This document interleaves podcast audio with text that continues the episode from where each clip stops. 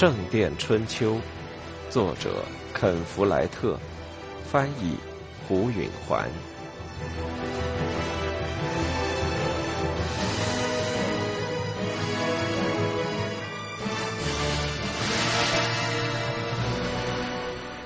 第三部分，一一四零至一一四二年。第八章，一。威廉挑的那个妓女并不怎么漂亮，但她蓬松的全发吸引了他。他在她面前扭动着屁股晃过去。他看出她比他原先想象的要大些，大概有二十五岁到三十岁。当他的嘴唇做出天真的笑意时，眼睛里却是冷漠无情和老谋深算的。瓦尔特随手挑了个小个子姑娘，有一个男孩似的胸脯，扁平的身材和一副脆弱的模样。威廉和瓦尔特挑完之后，另外四名骑士走了过来。威廉带他们来逛妓院，是因为他们需要轻松轻松。他们已经有好几个月没打仗，个个都感到不痛快，想吵架。一年以前，在斯蒂芬王及其对手所谓的皇后莫德之间爆发的国内战争，如今已经平息。威廉和他的人马追随着斯蒂芬转战英格兰西南部各地。斯蒂芬的战略是进取的运动战，他会以极大的热情袭击莫德的一个据点。但如果他出战不能取胜，很快就会厌倦包围战，而加以转移。叛军的首领并非莫德本人，而是他的同父异母兄弟，格罗斯特的伯爵罗伯特。斯蒂芬一直未能迫使他当面决战。这是一场非决定性的战争，运动多，实际的战争少，因此参战的人都很烦躁。这家妓院由屏风隔成小间，每间都有一个草垫。威廉和他的骑士带着各自挑好的女人都到了屏风背后。威廉的妓女把屏风挡得严密些，然后把他的衬衣从头上褪下来，如同威廉从外面看到的，他胸前青筋暴露，是喂过奶的女人的样子。威廉感到有点失望。不过，他还是把她拉过来了。轻点儿嘛，他用一种柔和的抗议声说着。他伸出双臂搂着她，按着她的屁股往怀里拉，用他自己的身体在她前面蹭着。过了一会儿，他把一只手插进他俩身体当中，去摸她的腿裆。他低声骂着，他的身体没有反应。别担心，他喃喃地说，他那种屈尊附就的声调让他很气愤，但他什么也没说。这时，他从他的拥抱中脱身出来，跪下去，撩起他紧身衣的前襟，用嘴吮起来。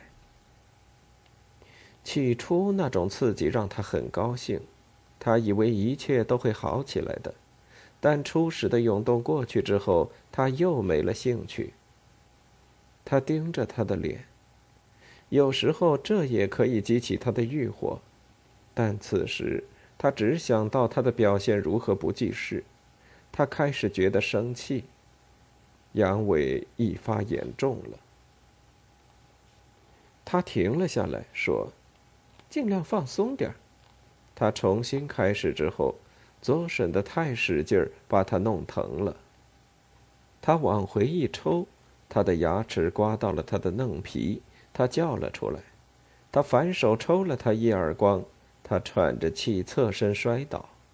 笨婊子！他吼着。他躺在他脚边的席子上，抬起头畏惧地望着他。他胡乱踢了他一脚，真是恼羞成怒。那一脚踢到他肚子上，踢得很狠。其实他并没想使这么大劲儿。他痛得收起肚子，弓着身子。他意识到，他的身体终于有反应了。他跪下去，把他翻过身，仰卧着，还劈开他的两条腿。他仰望着他，眼睛里是痛苦和恐惧的神色。他把他的衣裙撩起到腰际，看着他的身体，摆弄着自己的下身。他那儿还不够硬挺。他眼中流露出恐惧。他觉得，这是诚心分他的心。竭力打消他的欲火，以便不必伺候他。想到这里，他给激怒了，撩起拳头狠狠捣了他的脸。他尖叫着想从他身体下面挣脱出来，他把他的体重压到他身上，把他钉牢在地，但他仍一个劲儿的挣扎叫嚷。这时他已经充分勃起了，想强迫他岔开双腿，但他抗拒着。屏风给推到了一边，瓦尔特进来了，他只穿着靴子和衬衫。他后边又进来两名骑士，丑鬼格瓦斯和斧头修。替我按住他，小伙子们！威廉对他们说。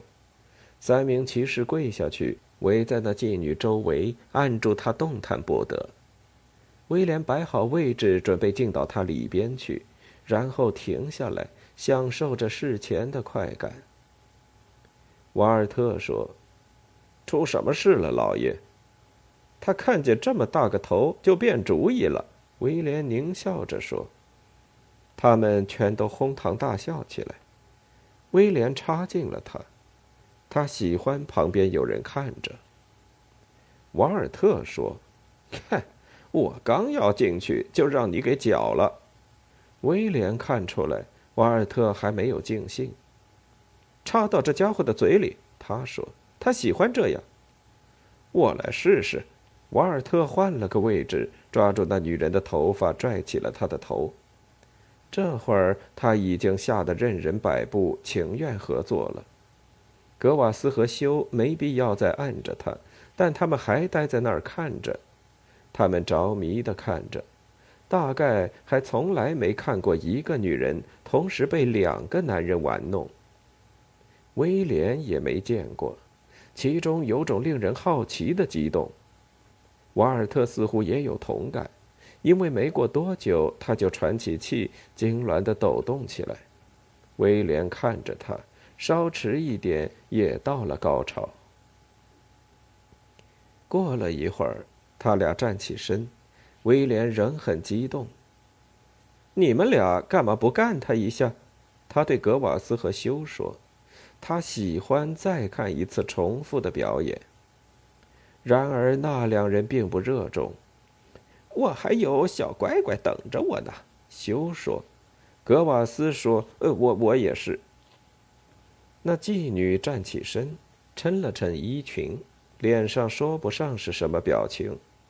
威廉对他说：“还算不赖，是吧？”他站在他的跟前，瞪了他一会儿。然后一皱嘴唇，吐了出来。他感到他脸上糊上了一层又热又黏的液体。这女人把瓦尔特的精液存在嘴里了。那玩意儿蒙住了他的视线。他怒气冲冲地举起一只手去打他，但他从屏风之际躲了出去。瓦尔特和那两名骑士爆发出一阵大笑。威廉并不觉得可笑。但他满脸惊异，又不能走近那姑娘。他明白，保持尊严的唯一途径是装作满不在乎，于是也放声大笑起来。丑鬼格瓦斯说：“哎呀，老爷，这下我希望你不致怀上瓦尔特的孩子。”他们都哄堂大笑，连威廉也觉得这是可笑了。他们一起走出那小房间，互相挤靠着，抹着眼睛。别的姑娘们都忧心忡忡地观望着他们。他们都听到陪威廉的那个妓女的尖叫，担心会惹出事情。有一两个嫖客从别的小屋里好奇地往外窥视。瓦尔特说：“我还是头一次看见一个姑娘喷出那玩意儿。”他们又捧腹大笑起来。威廉的一个护从正站在门边，样子很急切。他还只是个半大小子，大概以前还从来没进过妓院。他不自然的微笑着，不确定自己有没有资格和他们一起欢笑。威廉对他说：“你在这儿干嘛？你这马脸的傻瓜！”给您送信来了，老爷。那护从说：“嘿，别浪费时间了，告诉我是什么事儿。”我我很难过，老爷。那孩子说，他的样子着实惊慌。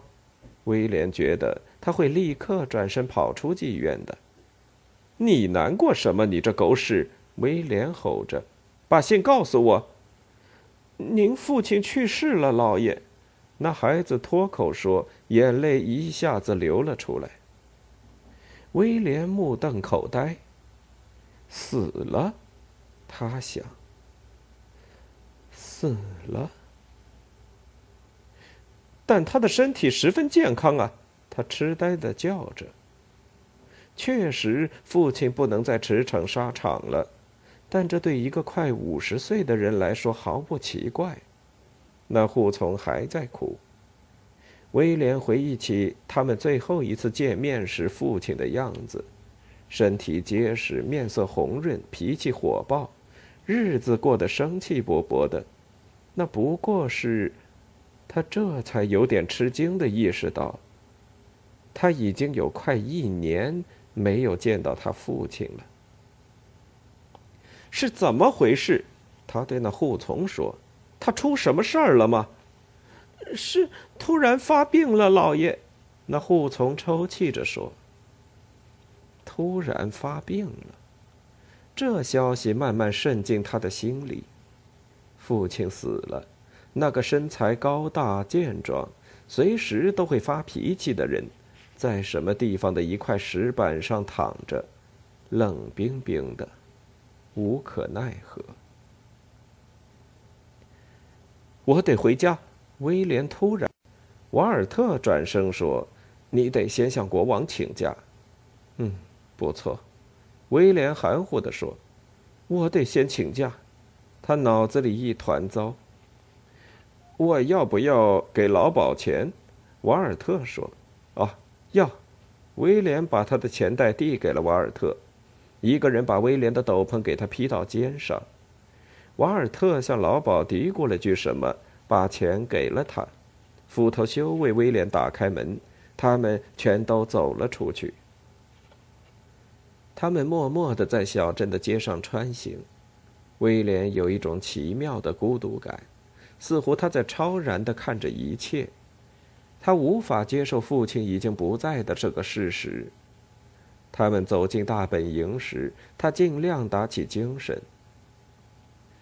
斯蒂芬王把教堂全充宫廷，因为这里既没有城堡，也没有市政厅。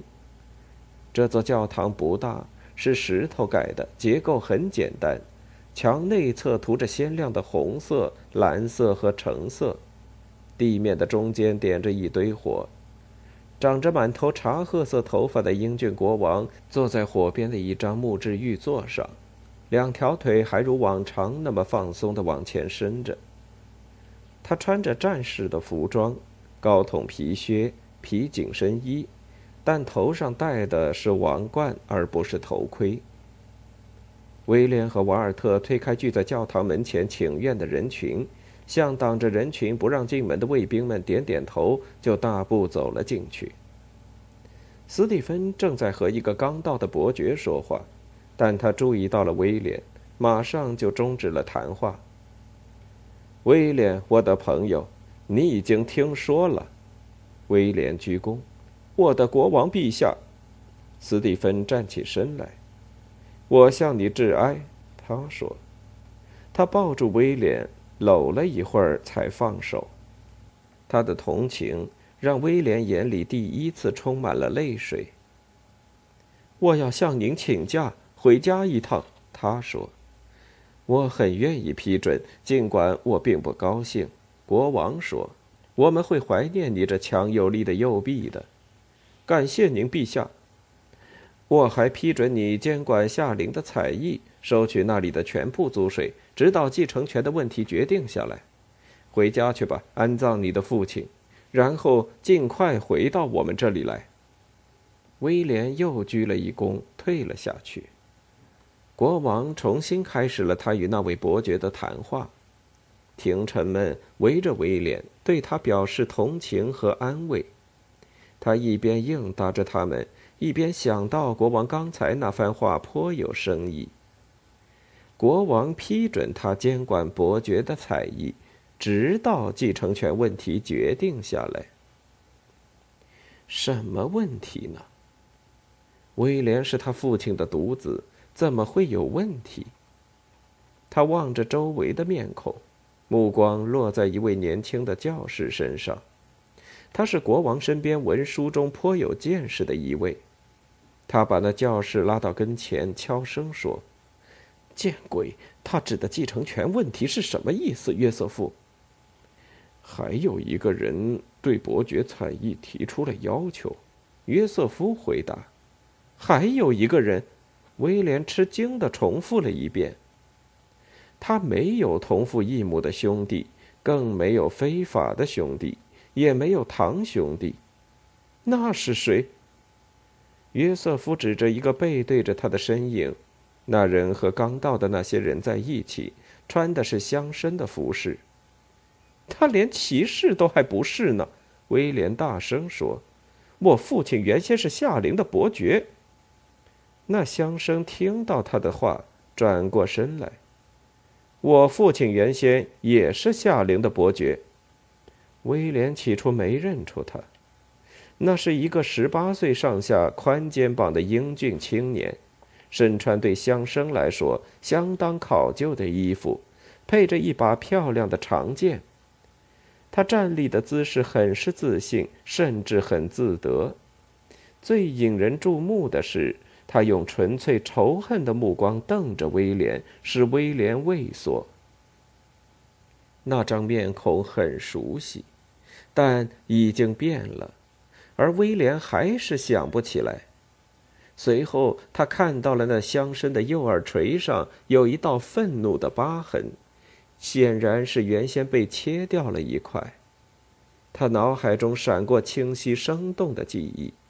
他看到一小块白肉落到一个吓坏了的处女起伏着的胸脯上，还听到一个男孩痛得直叫。这是理查，叛逆巴塞罗缪的儿子，阿莲娜的弟弟，那个被迫眼看着姐姐被两个男人强奸的小男孩，如今已长成一个令人生畏的男子汉。浅蓝色的眼睛里闪着复仇的目光，威廉突然给吓坏了。你还记得是吧？理查说，他那稍稍拖长的声音并没有掩饰住深藏着的冷峻的愤怒。威廉点点头，我记得，我也记得。威廉·汉姆雷，理查说，我。业绩的